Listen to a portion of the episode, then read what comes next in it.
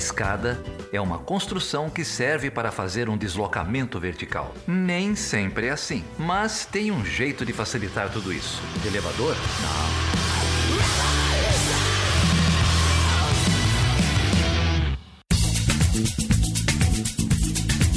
Oi, Débora. Oi, Carol, tudo bem? Não, tudo não. Eu tô num inferno astral na atrasado. Luta, na luta. Não, então, meu aniversário foi o mês passado, né? O Felipe fez questão de colocar a Xuxa pra me lembrar da minha idade, mas parece que meu inferno astral veio atrasado, então estamos aqui sobrevivendo, mas vai dar tudo certo rumo a, a 2022. Isso, é acho mais... que esse é o foco. esse tem que ser o nosso foco. Meu, 23, né, melhor. É. 22 ainda vai ter discurso da ONU de novo, ainda tem Nossa, os 200 anos da independência, que talvez horror. um 7 de setembro mais recheado ainda. Muita vergonha, tem... muita vergonha Muita. alheia. Muita.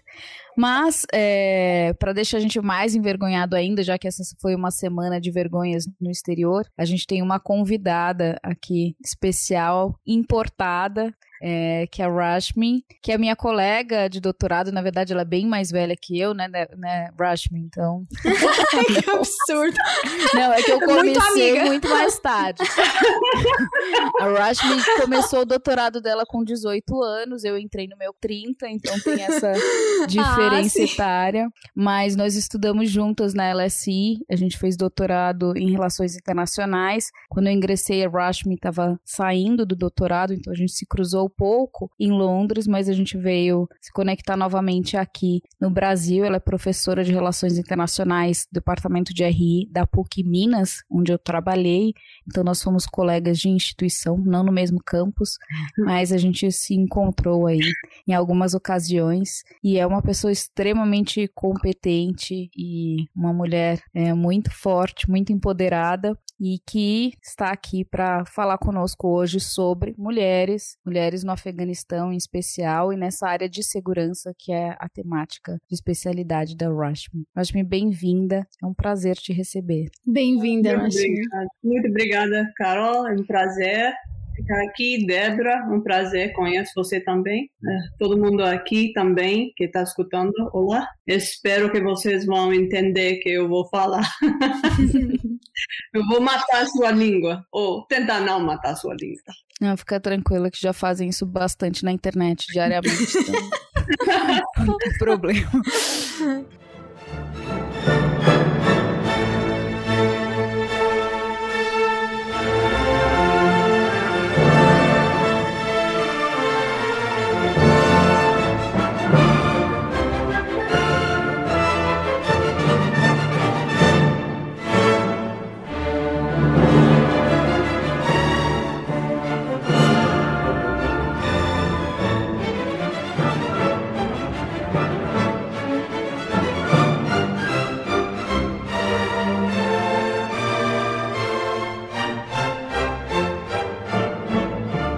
Rashmi, se você quiser se apresentar e dar um pouco mais de informação sobre o seu background e o seu histórico, como você veio parar aqui, aliás, o que, que você veio fazer aqui? Só o amor, né, Rashmi, é, para te trazer. Só o amor, só o amor. Só o amor constrói. É, é, mas é, é amor com BRICS, né? é, meu, meu marido aqui é brasileiro, mineiro, é, então uh, depois de um tempão um, entre eu estava trabalhando depois LSE em Escócia, Universidade de St. Andrews, um, eu, eu decidi mudar para o Brasil e já ficou aqui, já passou cinco anos, tá? Tô começando meu um, ano 50 anos. Uh, é, impressionante como o tempo está voando. Uh, mas em, essa, em este tempo, eu acho que eu já fiz muitas coisas. Um, aprendi português um pouco, mas uh, também em PUC Minas, eu acho que eu, eu com o professor Jorge Lasmar, sou cofundadora e co-diretora de uma rede de pesquisa sobre terrorismo, radicalização e crime transnacional, que eu acho que uma das coisas grandes uh, de, de, de, que, que, me dá orgulho que eu uh, consegui fazer aqui. Um, eu ainda estou conectada com a Universidade de St. Andrews, eu estou com título de membro honorária uh, de Centro para Estudo do Terrorismo e da Violência Política lá. Um, minha área, na verdade, é um, terrorismo, uh, especialmente segurança em geral. Então, com, com essa área, eu estou uma pesquisadora afiliada com um grupo de START em Universidade de Maryland, uh, Estados Unidos. Eu eu trabalho como editora com várias revistas, uh, como Perspectives, uh, Perspectives on Terrorism, uh, International Journal of Conflict and Violence, International Politics. Um, eu já fui um, uma membra do Conselho de Agenda Global do Terrorismo do Fórum Econômico Mundial.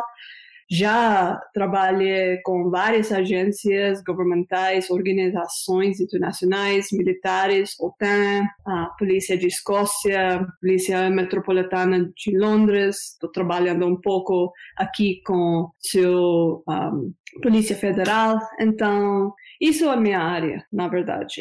Eu, eu sou uma especialista em regiões, eu, eu trabalho muito com Ásia do Sul e Oriente Médio uh, especificamente o Levante. Então, é, é isso. E além disso, você tem há três anos uma atividade não remunerada, que ah, ocupa sim. muito do seu tempo. É, a pandemia mais do que o planejado. Que tá, que tá doente agora. Ixi. Então, um, é, é, é vida da mãe. E aí você somou a maternidade a essa trajetória. Bom, para esclarecer quem não te conhece, você mencionou o BRICS, a gente entende o B do Brasil, mas aí a gente pula o R e vai pro I de Índia, né? Então é. você nasceu na Índia, seu original na Índia. nasceu em Índia. Eu cresceu. Eu, Você é indiana. Eu não sou cidadã daqui, eu sou indiana ainda. e aí você foi fazer parte dos seus estudos depois na Inglaterra, né? Sim, sou, sou meu doutorado. Sou meu doutorado. Eu fiz, eu fiz, na verdade, eu, eu fiz com você, você sabe, uhum. É, em, em relações internacionais, mas uh, Uh, eu formei em História em, na Índia, em Universidade do, de Delhi. E depois eu fiz meu mestrado em Jawaharlal Nehru University, também em Nova Delhi, em História da Índia Anciã. Então, uh, muito, muito antiga uh, e estava uh, totalmente preparada para trabalhar como Indiana Jones no site, mas históricas, mas não foi uma vida para mim. Então, mudei assunto, disciplina, estou aqui agora. E o que que te, te despertou interesse em se especializar em terrorismo? Qual foi essa passagem do Indiana Jones arqueológico para eu uma agenda de segurança? Eu acho que muito está ligada com uh, os trabalhos dos meus pais. Uh, eles são com o governo da Índia, então eu, eu vivei no mundo inteiro quando eu estava adolescente, mais jovem. Um, e meu pai estava uh, com inteligência. Então para mim segurança sempre foi uma parte da vida. Eu eu fui na escola com pessoas de segurança na porta. Eu precisava saber as coisas, provavelmente que não é normal para muitas crianças de 5 anos, 6 anos. Então, para mim, sempre foi uma parte da minha vida. Um, para meus irmãos, eu, eles, eles acham eu, eu sou um pouco doida, porque eu voltei para o mesmo tipo de vida, uh, mas uh, eu acho que meu interesse já estava lá. Eu decidi entender um pouco mais. Bom, e aí então conta pra gente um pouco sobre a sua pesquisa de doutorado e os temas que se desenrolaram daí pra gente fazer o gancho depois para nosso pulo da Ásia. Então, eu, eu acho que eu preciso começar com o meu mestrado, porque um, eu fiz mestrado em História em JNU, Jawaharlal Nehru University, um, e depois eu comecei com um chama MPhil, é um nível uhum. entre o mestrado e doutorado lá. Uh, em relações internacionais, lá eu já comecei a escolher um assunto para pesquisa. Eu, eu, já sabia que eu quero trabalhar com terrorismo. Um, uh, já estava nessa época de setembro 11, então nós já temos esse clima, mas eu também tinha uma claridade, eu não queria trabalhar com, com Ásia Sul, de Sul, porque eu, eu já trabalhei muito com Sri Lanka, já trabalhei muito com terrorismo em Kashmir, então eu, eu, eu, decidi que eu não quero um, trabalhar mais com o mesmo assunto. Primeiro eu quero ampliar um pouco meu conhecimento, mas também eu tenho uma fundação na Índia. Eu, eu, eu, eu até meu pai tinha uma um, fundação, uma história em, uh, com uh, escritor uh, de militar em, em, na Índia. Então eu, eu sempre achei que eu vou entrar no assunto com um tipo de bias, eu não sei, um, um uhum. pouco um, tendencioso. É, exatamente. Então, um, por essa coisa, quando eu comecei doutorado, eu, eu na verdade comecei com um projeto sobre Oriente Médio e estava em essa época entre Hamas e Hezbollah. E, eventualmente, eu, porque eu, eu queria um, focar tudo sobre um, bomba humana. para entender. Homem bomba, né? Homem bomba.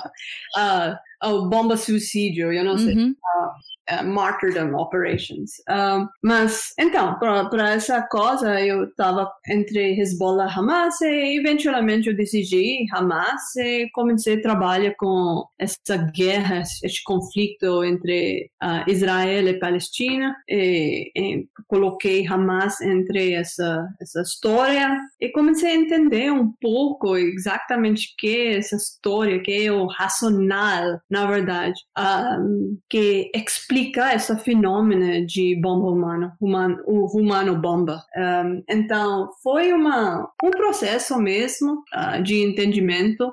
Eu fiz muito trabalho de campo nessa época também. Foi, foi uma, uma coisa bem interessante, bem pesada, porque eu entrei na região uh, em 2004, 2005, então na época de segunda intifada. E também passei muito tempo nessa época em uh, as, as territórios palestinas também não são em Israel, então foi uma experiência, mas eu acho que claramente para mim mostrou como o uh, trabalho de campo é importante para mudar uma perspectiva, para tirar essa, esses preconceitos que, com tudo, nós entramos em qualquer assunto com um preconceito. E depende no, na pessoa, depende no, em nossa posição temporal, gênero, uh, onde nós nasceu, essas coisas. Então, para mim foi uma, uma parte da minha vida e meu doutorado muito importante. E depois disso, eu, eu produzi este, este, um, tese e até publicou a, a tese com Routledge.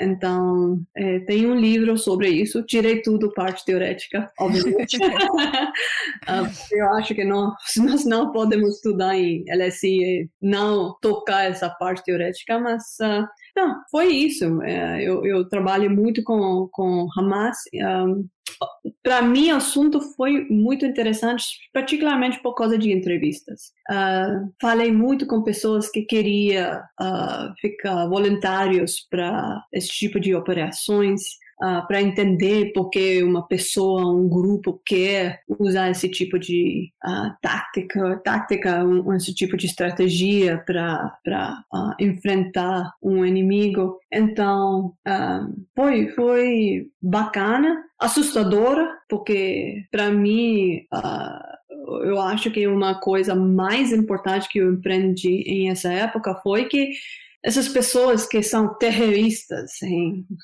que nós sempre falamos, ah, oh, meu Deus, terrorista, horrível, uh, são normais. É, é, é muito, pessoas, uh, eu, eu, eu conheço pessoas lá que pode ser em outra situação nós ficamos amigos, sabe? Uh, pessoas com personalidade. Uh, é, então, é, é, é, vidas em um lado normais e outro muito pesado. É muito difícil viver em um conflito, em condições de conflito, condições de, em, em caso de Palestina, uhum. ocupação, sem criar essa, essa sentimentalidade, sentimentality, essa, essa, um, essa, eu não sei, uh, feeling uma sensibilidade, uma sensibilidade. relação emocional, é, né? É, é, é, exatamente, eu acho. Mas também tem, não é só sensibilidade. Não é uma coisa de, ok, é uma é, raiva, é uma coisa que eles são revoltados. Não, é claramente uh, tem um racional, eles sabem que eles estão fazendo. Tem uma grande parte, um, ah, meninas, mulheres também, que um, ah, em época estavam parte do, do movimento uh, de voluntários uh, usando essa, esse tipo de operações. Então, com certeza, foi, foi uma, uma época eu, eu aprendi muito.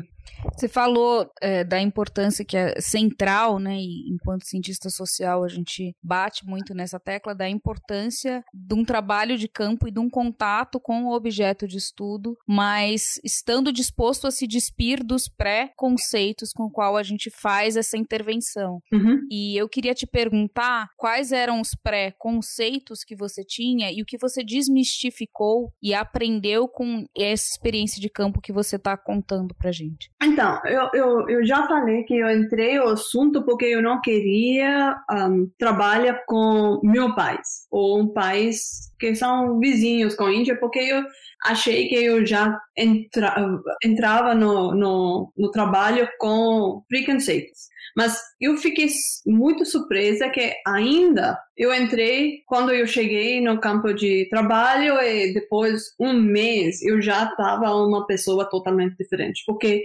até ainda, quando eu entrei, eu comecei meu, meu trabalho em, em Israel. Ficou ótimo, é uma experiência muito bom.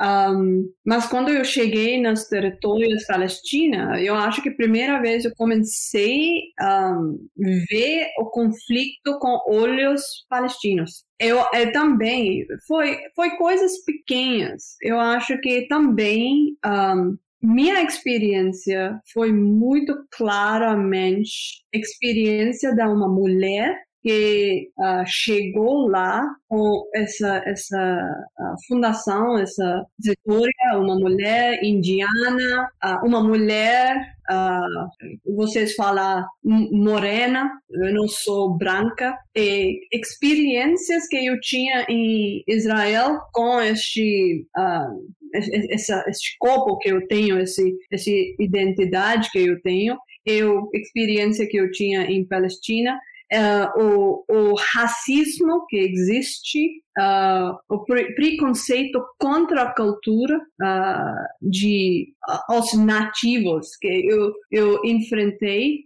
em alguns lugares. Eu não estou falando sobre todas as pessoas que eu falei com em Israel, mas eu tinha essa eu lembrou claramente como eu não vou dar nome, mas eu estava falando com um professor que falou depois eu voltei, eu, eu já passei um, um mês, um pouco em, entre Ramallah e Nablus. E ele falou: Meu Deus, você estava ah, morando lá sozinho, você é mulher, você não foi estuprada, eles são bárbaros, eles são quase animais. Essa cultura você não entende, você, você é estrangeira, você não entende uh, o, o, perigoso, eu fiquei horrorizada. Eu falei, você não pode falar a cultura inteira, uh, porque uh, nós estamos falando sobre cultura, essa cultura é mais próxima da minha cultura do que seu. Então, essas coisas pequenas, Carol, eu acho que um, pra, eu, a primeira vez eu comecei a ver o poder em a narrativa que nós normalmente recebemos uh, em livros, em televisão. Eu acho que isso foi para mim um chave que virou e eu comecei desde de, até eu, eu, eu sempre falo isso para meus alunos também. Eu não sou pro Palestina, eu não sou pro Israel. Se você pode ver este conflito com as duas perspectivas, eu estou fazendo o que eu preciso fazer. Porque eh, tem, tem coisas que nós precisamos entender. E tem culpas dos dois lados. Mas, com certeza, tem esses preconceitos que eu entrei com, que eu precisava enfrentar, e que existe do lado de Israel, do lado da Palestina. E, eu acho que isso, para mim, foi o parte integral uh, de trabalho lá. Então, eu acho que isso foi uma, uma coisa muito importante. Também, eu entrei com essa essa história com meus pais trabalhando com o governo, tá, tá, tá, uma perspectiva muito estadial. É primeira vez eu precisava abrir a cabeça para entender como um ator não, que não é um Estado, por que está fazendo o que está fazendo, eu preciso abrir a cabeça para ficar um pouco mais simpática com isso. É, ver, ver a história com um pouco mais simpatia do que não. Eu preciso fechar olhos e, e isso vai ficar minha política, entendeu? Super. E que tem a ver com esse rótulo que a gente coloca como terrorista e, e, lacra, né? Como a gente não não desce essa quando a gente deslegitima um grupo, e às vezes merece ser deslegitimado, né, mas a gente, enquanto acadêmicos, se a gente corre o risco de fazer essa, um, essa interpretação bem qualitativa uhum. de um uhum. julgamento de valor sobre um determinado grupo, a gente perde a capacidade de analisar, de capturar os fatos né, e os elementos que são importantes para a compreensão da, da questão e para a resposta da, da pergunta de pesquisa para além de uma avaliação simplista e cheia de julgamentos, né? Exatamente. É, e que dá para, você falou do Hamas, e, e dá para a gente fazer um paralelo muito grande com o Afeganistão também. Oh, Acho que o, o Hamas, dependendo da perspectiva, vai encontrar um pouco mais de simpatia, talvez. Não sei se eu poderia é, falar isso. Mas o Afeganistão é difícil a gente achar quem apoia, a não ser que seja, sei lá, Estado Islâmico ou algum grupo análogo. Né? Você sabe, Carol, eu, eu acho que é, Afeganistão é uma coisa diferente. Eu, eu, eu sempre falo isso. É exatamente o que você fala. É um, um, um ferramenta de uh, legitimação e ilegitimação. Uh, a palavra terrorismo, essa, essa, essa uh, narrativa que nós criamos com este, este assunto, um, e também eu acho que nossa perspectiva sobre que é terrorista é problemático, porque quando nós vimos estados, por que nós não trata estados com ações que eles tomaram em muitos casos me, e com mesmo mesmo palavra, com mesmo perspectiva, mesma perspectiva. Mas um, também o problema é que que terrorista é, é uma coisa bem dinâmica. Uh, pensar, por exemplo, sobre Nelson Mandela, ok? Uh, ele ele estava em prisão porque ele estava terrorista para o governo de apartheid. Uh, é, então isso também é um problema. Então eu estou levantando, tocando isso porque você falou uh, que pode ser Hamas tem um pouco mais simpatia. Pode ser hoje um pouco mais ainda tem um problema muito grande, porque eles não deixaram violência. Mas, um, com certeza, nós estamos muito mais fechados quando nós estamos falando sobre o Talibã.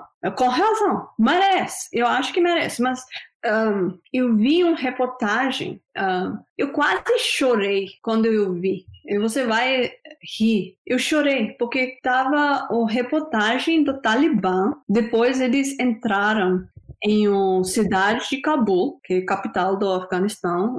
foi foi um, mês passado. Um, ele estava brincando em parques sabe? Ele, ele, ele, tinha, tinha vários vídeos. Ele estava com essa, eu não sei como que diz em português, bumper cars. Um, ele estava uhum. brincando. Carrinho de bate-bate. Carrinho de bate-bate. um, e, é, outro, outro coisas. Eu, eu, eu vi isso, eu falei, olha, este, este, essas pessoas são bárbaros, sem dúvida. Mas eles nasceram em um país que já tinha guerra para 40 anos ou mais. eles nunca vi uma vida de paz, eles não têm experiência de paz. Eles não têm uma. É, é, é nós sempre falamos sobre direitos humanos, direitos de mulheres, direitos de crianças, que é importante quando nós estamos falando sobre Afeganistão. Mas nós precisamos lembrar que Talibã e Afeganistão também, eles também nunca tinham esse direito. Então, o que eles vão fazer é muito mais relacionada com também o fato de guerra, que não está parando. E mesmo quando nós estamos estudando trauma uhum. ou, ou, violência doméstica, experiência, pessoas que, que têm uma experiência de abuso pode crescer para fazer a mesma coisa. É exatamente o que nós estamos vendo agora em Afeganistão. Com, obviamente, é uma, eu estou falando em um jeito muito simplístico, mas isso é uma grande parte. Então, quando eu vi essa, essa reportagem, eu fiquei bem triste. Que olha, esses caras, lutadores com esses refills, é tudo, brincando com, como que diz, carro de bate-bate. Uhum. Sim.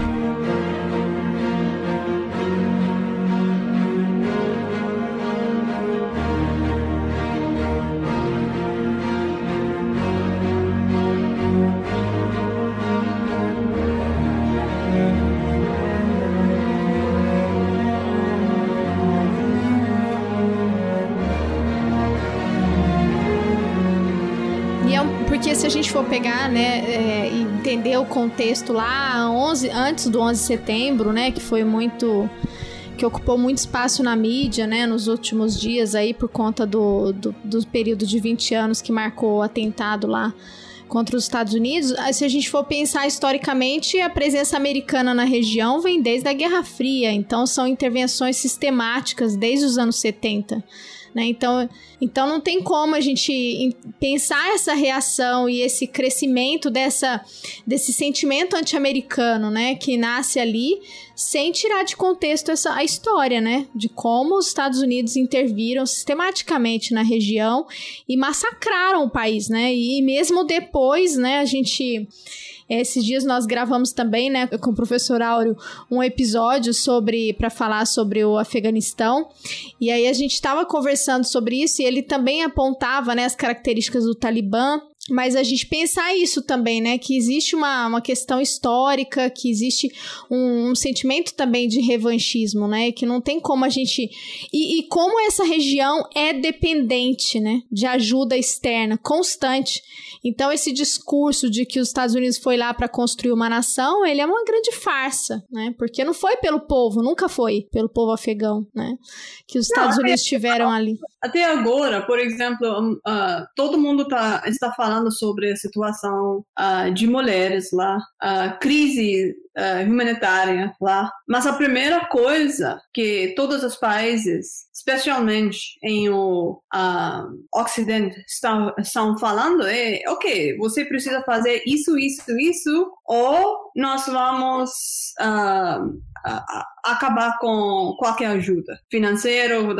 Então, exatamente o que você falou, é, não é para povo. É, também, eu, eu preciso falar uma coisa, Débora. Nós não podemos generalizar. Porque, é, é, por essa coisa eu estou falando, nós precisamos lembrar que Talibã é uma grande parte de Afeganistão. Na verdade, é, quando nós estamos falando sobre a composição étnica, eles são maiores, eles são Pashtun. É o, o, o a maior tribo uh, em, étnica de, de Afeganistão. Então, eles tinham historicamente muito apoio também. E não é uma coisa que ele está chegando sem apoio. Uh, obviamente, tem outros problemas. Obviamente, eles uh, historicamente também pratica, uh, praticou violência contra a população para forçar um, um, tipo de apoio. Mas existe, e é, é, é, nós estamos vendo também claramente uma divisão. Nós realmente pode falar isso, uma divisão sobre a mentalidade e perspectiva das pessoas urbanas e as pessoas de interior. Porque agora, com este, essa, essas mudanças que que, que uh, acontecendo lá na região, uh, depois a Talibã uh, ganhou poder de novo, ganhou controle de cabo de novo, a pessoas, o povo que vai uh, perder mais, especialmente quando nós estamos falando sobre direitos de mulheres, são em centros urbanos, porque a vida de mulher a vida da pessoa, não é só mulher, mas a vida da pessoa em interior não mudou muito. Porque o governo de Afeganistão, Estados Unidos, em estes 20 anos, não fez nada uh, espetacular no interior. Então, é, nós, nós precisamos também uh, ficar um pouco cuidadoso que nós não faz uma generalização do país, porque está bem complexo. Uh, também nós precisamos colocar uh, étnicas, tem Pashtun, tem Uzbek, tem Tajik, esses, esses problemas entre tribos, esse, essas étnicas, regiões, mas com certeza uma divisão forte entre uh, urbano, centros urbanos e, e interior. Isso é um ponto bem importante que você está trazendo, até para essa avaliação que a gente faz sobre os direitos das mulheres e quando a gente vai falar, há já um cuidado, pelo menos no discurso, muitas vezes, de se falar que, bom, que a gente está olhando a partir de uma perspectiva ocidental e que a gente precisa olhar para uma perspectiva não ocidental, então que outras regiões constroem, têm outras relações é, e desenvolvem, né? O feminismo é vivido e percebido de outra forma, os direitos das mulheres também têm uma, um outro significado. Mas é, essa perspectiva de uma construção de análises e de interpretações e de um olhar de mundo, não só numa perspectiva ocidental, mas também urbana, né? Uhum. Acho que esse é um ponto chave que você está trazendo. Porque quando a gente olha para o Afeganistão, bom, a gente está falando de um país com 32 milhões de pessoas, um país paupérrimo, né? Além desse histórico de instabilidade há muito tempo, né? Você falou 40 anos, mas antes disso a gente tinha os soviéticos, antes disso a gente teve as guerras com o Império Britânico até uhum. Se chegar na independência em 19. Então, assim, é um, um país extremamente pobre, com todas essas diversidades e tensões étnicas internas, mas que nunca foi deixado em paz pelos outros países, né? Então, uhum.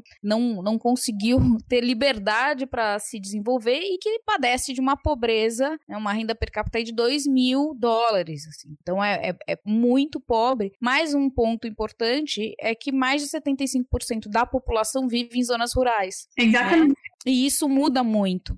Justamente assim, eu estava lendo também sobre as mulheres no Afeganistão, e aí se falava isso, que os exemplos que se tem, ou as mulheres que ascenderam uhum. minimamente a cargos políticos, ou que tiveram uma projeção, então as jornalistas, né, algumas acadêmicas, é, algumas ativistas, são mulheres que são muito descoladas da realidade da maioria esmagadora das mulheres afegãs, que são essas mulheres extremamente pobres, de zonas muito muito rurais que não têm nem acesso uhum. a esse tipo de, de experiência, né? Então, quando as intelectuais afegãs ou as mulheres na política, né, as políticas afegãs falam, elas falam de uma realidade que é muito delas e dessa minoria é, das mulheres afegãs. Então, mesmo nesse período que a gente viu até agora, desses 20 anos, uhum. onde aparentemente as mulheres iam à universidade, dirigiam, é uma realidade que, pouquíssimo representativa uhum. das mulheres afegãs, né? E aí acho que é esse ponto que você está tocando.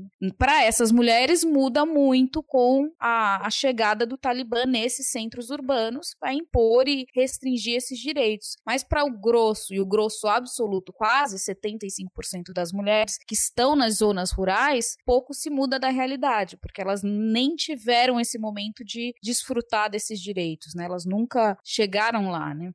Tem a ver também com o fracasso da, da, da, empreitada e não só dos Estados Unidos, mas da aliança, né, com os Estados Unidos e países ocidentais, porque depois teve o apoio da ONU de, enfim, de várias nações ocidentais na, na, nas intervenções e nesse processo de transição que não aconteceu. Porque eu não sei se vocês lembram, o, sempre falavam, né, em forma de piada, que o, o, o presidente do Afeganistão era o prefeito de Cabul, né? Porque ele não tinha, ele sequer conseguia ter acesso em determinadas regiões, ele não conseguia nem ter acesso. Então mostra, né, todo esse fracasso de como foi um verniz, assim, aparente, porque as violações de direitos humanos e com relação aos direitos das mulheres, das crianças e daqueles que, que discordavam da, da, da ideologia, porque o Talibã é extremamente fundamentalista, né? Ele tem uma. Eu não conheço nada do Corão, mas eu me lembrei que o Áureo falou quando ele foi estudar o Afeganistão, ele falou: nossa, os caras têm uma interpretação muito, muito equivocada, assim, do que, que é o Corão, né? E, e a partir daí eles vão criar vários mecanismos de limitação de, da população, né? Das minorias, né? Então, assim, como esse verniz, né? Um aparente progresso, quando a gente vê, na verdade, foi em algumas regiões, e agora deixa essas pessoas na mão, literalmente na mão. Essas pessoas ficam abandonadas. Não, sim, mas aquelas que conseguiram experimentar um pouco de liberdade, que eu acho que é uma coisa também que deixa a gente muito. A gente fica angustiada, não sei se vocês viram, né, quando teve, com certeza vocês viram, as mulheres lá, que é, uma que virou prefeita, desesperada, dizendo: Eu estou esperando aqui, eles vão me matar a qualquer momento, né? É uma menina que, que gravou um vídeo chorando, dizendo: Eles abandonaram a gente, né? Eu não vou. Professoras se despedindo do, dos professores, pedindo das alunas da universidade, é tudo muito chocante, né? Porque fez um verniz, mas afetou vida de. e para melhor em alguns aspectos, né? De algumas pessoas, e agora simplesmente a gente deixa eles lá, eles que se virem, né? O Biden, no discurso dele da Assembleia agora, nessa semana das Nações Unidas, ele falou: ah, a gente não tem que ficar preocupado com ah, guerras antigas, né? Ele estava mencionando o Afeganistão. Então, sei lá, virei as costas, né? Tirei o pó do pé, assim, bati o sapato e fui embora, né? Então, assim, é muito absurdo toda essa situação, né? Enfim. Não, mas eu acho que tá certo porque mas é, o problema é exatamente isso. Você começou com essa essa uh, desconfiança que o povo em geral tem contra Estados Unidos é por causa disso, porque a política mudou com cada presidente. Então começou com Bush com essa uma guerra inteira que estava uh, com uma fundação sobre direitos de mulheres e agora exatamente o que Biden falou que nós não precisamos ficar preocupados com essas guerras antigas. Então uh, e também agora fora dessa questão de mulheres é, eu porque eu, estudo isso com perspectiva sobre terrorismo contra terrorismo foi uma desastre. Como você vai entrar com essa esse tipo de política para um país? Faz uma guerra começar uma guerra contra um povo porque você quer atacar um grupo terrorista. É, você não acredita quanto tempo nós precisávamos para explicar para o governo e várias instituições de Estados Unidos que Talibã não é a mesma coisa do que Al-Qaeda. Sim, são islâmicos, sim, sim são são radicais, mas uh, você sabe, o Talibã não, não tem interesse em nada fora da fronteira de Afeganistão. Você pode deixar eles lá sem dúvida. E, e até agora, o, o, a pergunta que eu estou escutando do lado dos Estados Unidos é como nós podemos lidar com o Talibã em um jeito que nós podemos encaixar a situação dentro do nosso padrão, nosso, nossa política, nossa perspectiva do mundo. E isso é problema. Isso é problema, porque nós não vamos resolver o Afeganistão, nós não vamos tocar assunto de qualquer direito humano, qualquer direito de mulheres ou uh, direito de povo do Afeganistão, que já está em uma situação é um dos países de mundo com padrão, taxa de, de vida muito baixo. É, então, uh, nós estamos recriando a situação e, infelizmente, 20 anos depois, nós vamos ficar aqui discutindo a mesma coisa. Porque, exatamente, nós estamos celebrando, comemorando 20 anos de setembro uh, 11, de 11. Nós estamos comemorando a volta de, de Talibã também, é 20 anos. Que, que, então, quantos bilhões de, de uh, dólares, quantos uh, libras, quantos, quantas pessoas, quanto, quantas armas, quanto tempo, quantos livros, e nós estamos exatamente em mesmo lugar. É frustrante, é muito frustrante. E ainda os líderes não estamos, uh, estão escutando. Bom, eu vou te fazer uma pergunta que eu estava é, guardando, na verdade, para te falar no início, quando você trouxe uma questão que a gente vê bastante, inclusive nos livros acadêmicos, sobre a dificuldade de se conceituar terrorismo e da diferença entre um ato de terror, um grupo terrorista e o que é terrorismo. Né? Não há um consenso na literatura, como não há para a maioria das coisas, na verdade, em torno desses temas, mas são temas particularmente delicados porque eles sofrem, eles caem na mão de uma manipulação por parte do Estado muito grande. Você uhum. citou aí uh, o caso do Mandela, mas a gente tem no Brasil também uma lei super controversa, anti, né, uma lei de combate ao terrorismo, criada em 2016 durante o governo da Dilma Rousseff, que também é antigenérica na definição de terrorismo. Uhum. Quando a gente olha para as razões de segurança, que também vão tentar criar uma definição sobre terrorismo mais consensual das partes, a gente também vê que são sempre textos muito guarda-chuva, onde você consegue abarcar as diferentes interpretações, né? Uhum. Porque a, a, o entendimento de terrorismo está muito ligado também com as experiências é, de cada sociedade, né? E com os grupos sociais que ele compõe, com o histórico, a estrutura política. Então, é difícil também se criar um conceito é, que, que seja específico e que contemple os diferentes entendimentos, por isso cai nesse guarda-chuva. Mas aí fica extremamente perigoso, né? Então, no Brasil, a gente vê agora uma tentativa de reforma, inclusive, dessa lei de segurança, uhum. que a uhum. gente já tinha visto anteriormente, é, onde se encaixam, inclusive, movimentos sociais como o MST podem ser enquadrados dentro dessa lei de terrorismo, né? É, então, eu queria que você, se você puder elucidar um pouco como você trabalha terrorismo e se você puder falar o que, como você entende terrorismo e como a gente pode ver o que é e o que não é terrorismo e a diferença entre terrorismo, ato de terror e grupo terrorista. Então, você está tocando em um assunto que é central para qualquer estudo de terrorismo, porque nós sempre começamos qualquer estudo de terrorismo com a definição.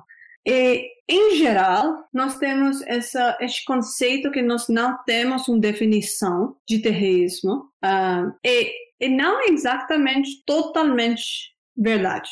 Porque quando nós estamos vendo as definições de terrorismo, um, fora de política, é, é, não são estados que têm essa política, essas perspectivas, tem acadêmicos, tem ativistas, tem outras que são ligadas com o assunto, com perspectivas diferentes que tentar manipular o conceito em qualquer forma para qualquer objetivo. Então, mas quando nós estamos vindo a as pessoas que trabalham com isso, nós temos algumas coisas que parecem repetitivamente em qualquer definição. Violência, violência repetitiva, que, que não é normalmente, que, por exemplo, tem uma grande uh, distinção entre crime uh, e terrorismo. O terrorismo, você tem uh, terrorismo que está ligado com um assunto, mas normalmente ainda ataque precisa ficar repetitivo. Então, nós precisamos ter isso. Mas não é só medo, porque um, terrorismo tem um, é uma audiência mais do que a vítima imediata. Uhum. Então, uma grande parte de terrorismo é psicológico. É, é, é um, um, para espalhar medo em uma população que extende fora dessa pessoa, pessoas, comunidade que foi atacada. Então, isso nós, nós estamos vindo são uh, partes uh, centrais para qualquer definição. E eu sempre falo com meus alunos: se você vai estudar terrorismo, você precisa deixar moralidade na minha porta. Você não pode entrar na minha aula com preconceito com moralidade. Então, se você vai usar este tipo de definição com essas características, você pode colocar essa definição para qualquer pessoa, qualquer ator estadial ou não. Então, que é, por exemplo, a diferença entre um ataque de Talibã, o ataque de Estado Islâmico, ou, por exemplo, ataque de Estados Unidos em contra Bagdad em 2003, quando eles começaram uh, essa ocupação de Iraque. uh, porque foi o que, que eles fazem? Eles eles começaram bombar Bagdad. É, como que eles podem chegar um dia e uh, colocar bombas em, em Brasília? É, ou oh, desculpa, o povo morreu, mas nós estamos tentando achar Al-Qaeda. As pessoas que, conhecem esse assunto sabem que Al-Qaeda não existe em Iraque antes de 2003. Um, Al-Qaeda em Iraque uh, foi criada depois Estados Unidos chegou lá. Então, quando nós estamos um, estudando o terrorismo, nós estamos, nós temos uma definição que nós podemos colocar. Não é um, uma coisa que todo mundo tem a mesma perspectiva. Tem, tem acadêmicos muito, muito uh, importantes que que ainda falaram que nós não podemos uh, olhar para o Estado se nós estamos estudando terrorismo. Mas em minha perspectiva e na perspectiva das muitos colegas, se você tem uma definição, você pode usar isso claramente para definir o, o eu acho que um, eu, pode ser você vai traduzir isso. Make a decision on the nature of the act, not the nature of the actor. Entendi. Então, tomar a decisão. É, é natureza de não, ator. Do ato e não do ator.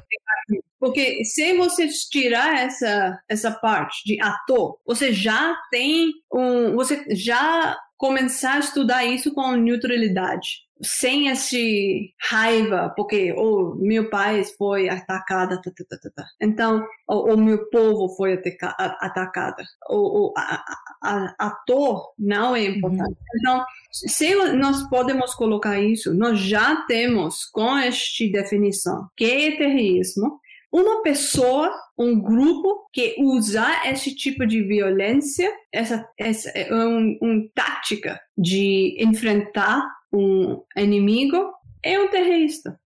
É, eu sempre falo, eu sou indiana. Meu, minha família, aos dois lados, estava muito ligada com o movimento de independência. Então, eu sempre falo isso com meus alunos também. Uh, quando nós estamos estudando a história de independência da Índia, eu sou muito nacionalista. Eu sei, é, é bem estranho para brasileiros, mas eu sou muito nacionalista. Uh, nós sempre falamos sobre Gandhi, o movimento de paz, mas nós esquecemos que nós tínhamos um Garamdal, um, um lado quente, que usava violência, incluindo uh, terrorismo, para enfrentar os, uh, os britânicos. Então, um, em, este assunto, eu tinha membros da minha família que também usava violência. Para mim, ele estava um grande parte do movimento da independência, mas só porque ele estava uh, lutando para a eh, independência, não uh, significa que eles não estavam usando terrorismo. Nós precisamos tirar esta perspectiva negativa, pejorativa do, do este um, palavra. Nós não podemos usar terrorismo, terrorista, é, oh, é uma coisa negativa. Não. E não é um, um processo de illegitimization. acho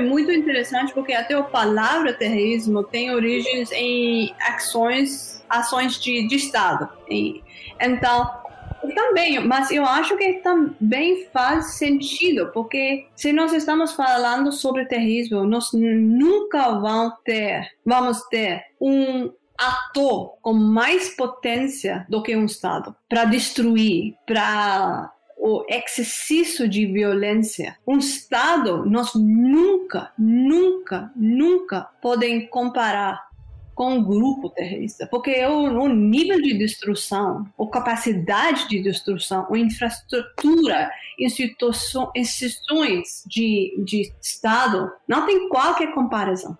Então, e a legitimidade, eu, né? É, mas é isso que nós precisamos virar o chave. Uhum. É natureza de ataque, ou ato, e não a natureza de ator se nós podemos fazer isso, se nós podemos tirar essa coisa de uh, essa sensibilidade pejorativa, nós podemos, na verdade, estudar terrorismo com cabeça mais aberta, com mais neutralidade, que precisa, e sem manipular. Porque eu, eu vou falar mais uma coisa. Nós precisamos leis contra terrorismo. E nós precisamos que estados façam estas leis com muito cuidado, sem pressão. Porque, por exemplo, quando o Brasil passou lei, precisa. Porque nós sempre falamos que o Brasil não tem terrorismo, mas nós estamos só falando sobre ataque. Terrorismo é muito mais do que ataque. O Brasil tem muita incidência de terrorismo. Financiamento, propaganda, recrutamento. Um, nós podemos falar sobre isso. O Brasil precisa leis. Mas o problema é que, mesmo do que outro país, você precisa colocar isso mesmo um assunto com prioridade, sem pressão, para pensar, para criar leis rigoroso, porque o Brasil tem um sistema jurídico bom, tem muito potencial no sistema, tem problemas, mas em geral o sistema jurídico é forte e tem potencial para desenvolver. É, até agora, o jeito que nós estamos, eu estou vendo que um, o, o, polícia, esses, esses um, atores que lidar com, lidaram com, com terrorismo, eles precisaram usar outras leis é, contra lavagem de dinheiro, contra a, a violência direta, diretada para uma comunidade. É, é, é, esses que, que já existiram. Mas o problema com isso é que eles não têm apoio que precisa. Então, cada país precisa leis pro terrorismo. E mesmo jeito, no nível internacional, nós precisamos leis para que, que tem potencial, que tem poder lidar com terrorismo estadual. É, com normas. Leis sim, mas normas também são muito importantes em este nível. E tem muito potencial, tem muita capacidade. Mas o problema é, terrorismo virou um assunto de legitimação, de legitimação uh, política, poder, é, tá, tá, tá, tá, tá. É, o problema é que os nossos formuladores de, de leis e de políticas públicas, não necessariamente só quem aplica, mas eles entendem terrorismo a partir de Homeland, né? No máximo, eles assistem Netflix e vêm com esse imaginário que volta ao início da nossa conversa, uma visão caricata e preconceituosa, quando não se valem desses instrumentos para também atacar os seus inimigos políticos no Brasil, como os movimentos sociais. Uhum. Acho que essa é a, a delicadeza da lei. Né? Como várias legislações no Brasil, pelo menos, e, e, com certeza em outros países, porque a gente vê também nos Estados Unidos, é, o ato patriótico é assim uma usurpação de uma violação, é um estupro nos direitos civis e políticos que os americanos tantos prezam. Né? Uhum. O que a gente teve de retrocesso nessa agenda dessas liberdades individuais de expressão, de inclusive de manifestação política e tudo, em função sempre do ato patriótico, que o nome é super sugestivo, né? Já uhum. mostra essa manipulação do, do tema em prol de um controle, inclusive ideológico, é, sobre a população, mas eu acho que é difícil a gente ter uma visão objetiva dessas leis e pensar na defesa quando vira instrumento de poder. Exatamente por isso, nós precisamos tempo para fazer leis. Porque o lei, quando você tem uma situação de terrorismo, é, o governo está uh, com pressão para passar uma lei para li, lidar com a situação. Sempre você tem uma situação quando você tem mais potencial para manipular. Mas se você tem tempo para lidar, para criar lei, para discutir em parlamento, para abrir a discussão para jurídica. Cada lei vai ficar muito mais pensada e quando você tem uma lei contra terrorismo, em qualquer lugar, com todos os problemas, você não pode usar isso contra uh, movimentos sociais. Você, você vai ter este uh, proteções já dentro do lei. Nós, eu, eu, eu, eu vou dar um exemplo de contest em um, Grã-Bretanha. A primeira versão que estava baseado em leis que já existiram por causa de Irlanda do Norte, que virou um grande problema porque foi criada pós uh, uh, 2001 e muito ligada com comunidade, radicalização e tudo. Até o final, quando nós estamos agora 20 anos depois, agora quando nós estamos vindo as leis e jeito que tá, eh, já desenvolveu está muito mais certo, está muito mais um, limitada e focada no assunto, com proteções já em lugar. Mas precisa 20 anos. E ainda tem muito, muito mais trabalho.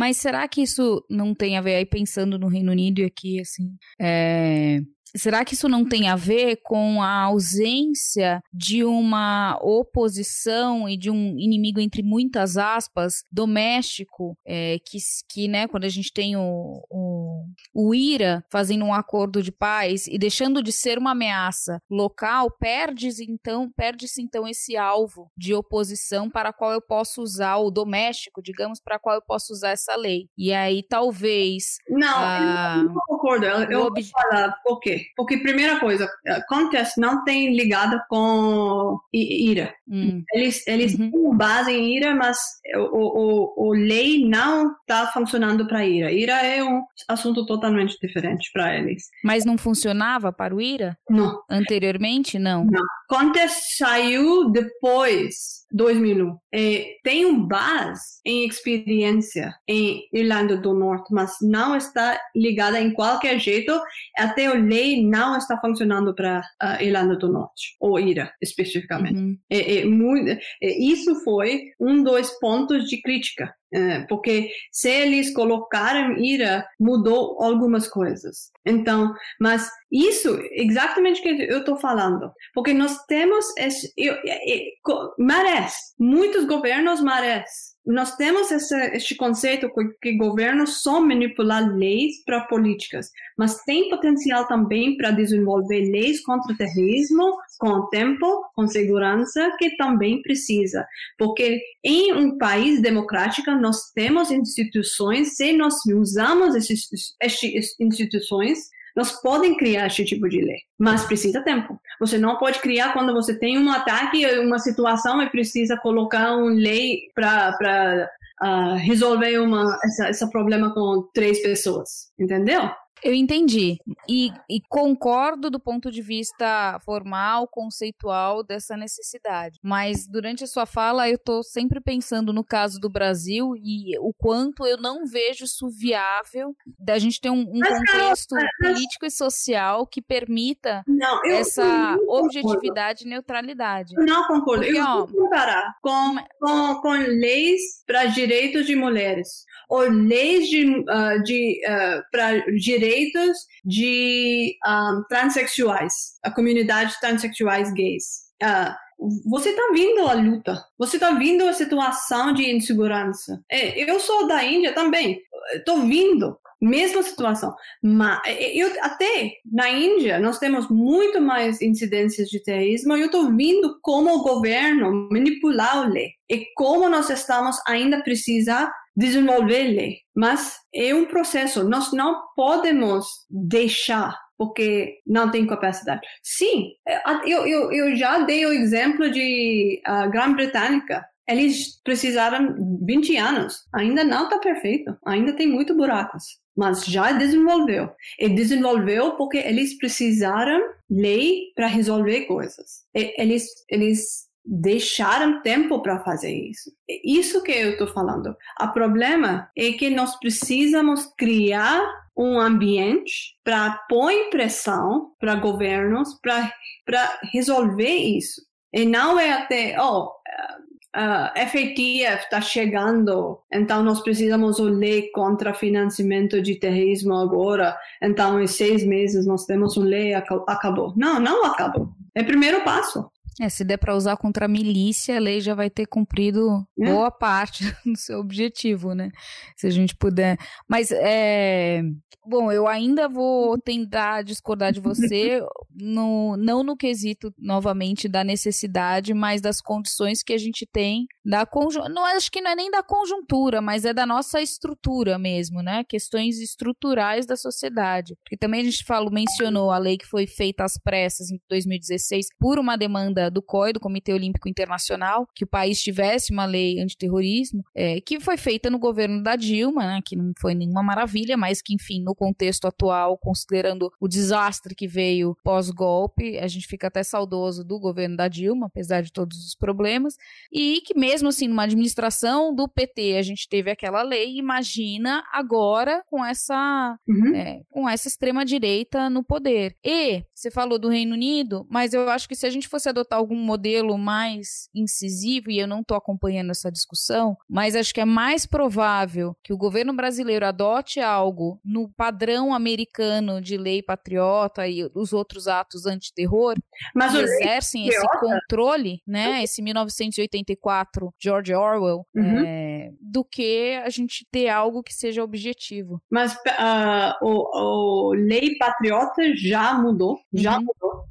E agora que vai ficar interessante é para ver como os uh, Estados Unidos vai lidar com o lado direita, extrema direita, porque isso está o, o, assunto que está muito mais urgente. Porque até agora, a, a maioridade de leis em Estados Unidos nunca, nunca lidou muito com terrorismo doméstico. A, até o terrorismo islâmico estava ligado com Al-Qaeda, essas coisas. Uhum. Então, eu acho que isso vai ficar uma, uma coisa bem interessante para ver. E e não é simples, não é fácil. Mas não, eu também estou com a posição que nós não podemos virar costas. Nós precisamos lutar. Nós precisamos lutar para uma sociedade mais segura, para deixar pessoas seguras com direitos uh, humanos que são fundamentais em uma democracia, uh, para falar, para protestar, para escrever, para qualquer coisa que é normal, porque senão nós vamos voltar para Afeganistão, sim? Que é a diferença entre nós e Afeganistão e como nós podemos falar com esses, essa posição superior sobre o Talibã se nós temos a mesma situação na, na nossa casa, sim? Então nós precisamos lutar para proteger este, este uh, comunidades para nossas uh, nossa cidadania, mas no mesmo tempo segurar contra pessoas que existe, contra grupos, contra estados que existe, que usar a tática de terrorismo. E terrorismo em todas as formas. Nós não estamos falando sobre só ataque, porque o povo, quando pensar terrorismo é uma bomba. Não todas as formas: propaganda, recrutamento, financiamento, esses três uh, fontes para para criar uh, novos grupos, uh, ligações com organizações crimes. É, então nós temos, nós podemos falar sobre isso para horas, mas nós não, nós precisamos fazer isso, nós não podemos virar as costas. Vamos, vamos ver. Acho que você trouxe num ponto que a gente não vai abrir aqui nessa, nessa nossa discussão, mas que é esse terrorismo doméstico da extrema direita que vem como uma novidade, né? E aí você foi falando de alguns eventos antes eu lembrei da, da tipologia do Rapoport de terrorismo, das ondas de terrorismo, né? E aí ele vem mostrando como o terrorismo é um, um, fenômeno histórico, um elemento, um componente da história, né? Presente em toda a história. E aí você trouxe novamente o Mandela, mas a gente pode pensar, inclusive, os grupos é, pró-independência na África, na década de não, 60, não, 50. Nós não precisamos sair tão, tão longe. Nós não aqui. Uh, Dilma, você, você já falou sobre Dilma. Dilma foi uma terrorista, sim? Uhum. Ela foi tor torturada porque ela foi uma terrorista. Você, você, ela tem essa história também. É, eu não, eu não tô contra ela, para ela, mas nós precisamos uh, reconhecer essa história é uma história de mulher de poder que sobreviveu essa história uh, até sobreviveu e ficou um líder do país. Então, nós não, é, exatamente eu falei, que é terrorismo, que é terrorista, muda. Está mudando, é dinâmico. Aí a questão interessante é ver se a gente adotar essa abordagem mais holística, né, ou mais transversal de terrorismo, é, seria interessante ver em que medida essas leis protegem a população contra o terrorismo do Estado contra ela. Não, é, ela. Mas acho uhum. que ela quis dizer que a Dilma foi vítima do terrorismo, não é isso? Foi torturada e tal, né? Então, assim, que é o que a gente. Exato. Que é o que a gente viu nas ditaduras na América Latina e que talvez a gente veja ainda, não sei se a gente pode enquadrar dessa forma, mas essa violência sistemática do Estado contra alguns grupos, né, da então, forma como é. Mas isso, isso também, se você está pensando, tem dois partes aqui, tem dois lados. Você tem ela que está uhum. torturada porque ela o Estado falou que ela é uma terrorista, mas uhum. o Estado usou terrorismo mesmo uhum. contra ela. Uhum. Mas o Estado tinha essa capacidade por causa de política dos Estados Unidos. E em essa política, terrorismo foi um tipo de force multiplier. Um, dou capacidade para uh, países e pessoas e governos, especialmente na uh, América Latina, para praticar terrorismo contra a população deles. Uhum. Sem esse apoio dos Estados Unidos, eles não tinham essa, essa, essa capacidade. Ok?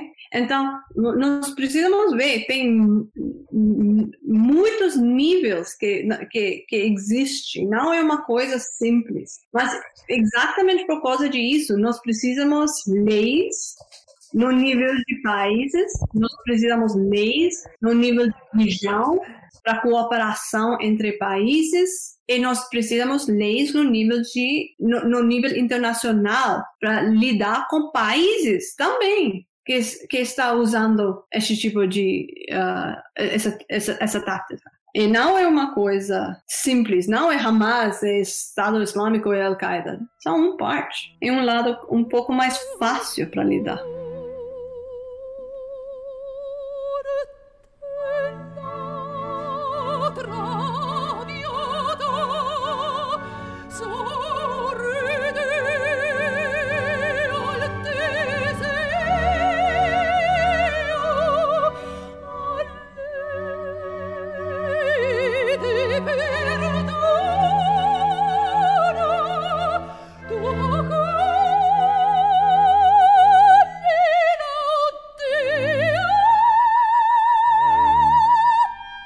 Rashmi, volta, hein? Muito bom, muito obrigada pela oportunidade. Eu, eu, tô chegando a ficar um pouco mais funcional em esse, esse país. Cinco, cinco anos de frustração gritando, mas tô chegando. Não, Está muito bem, você tá muito bem.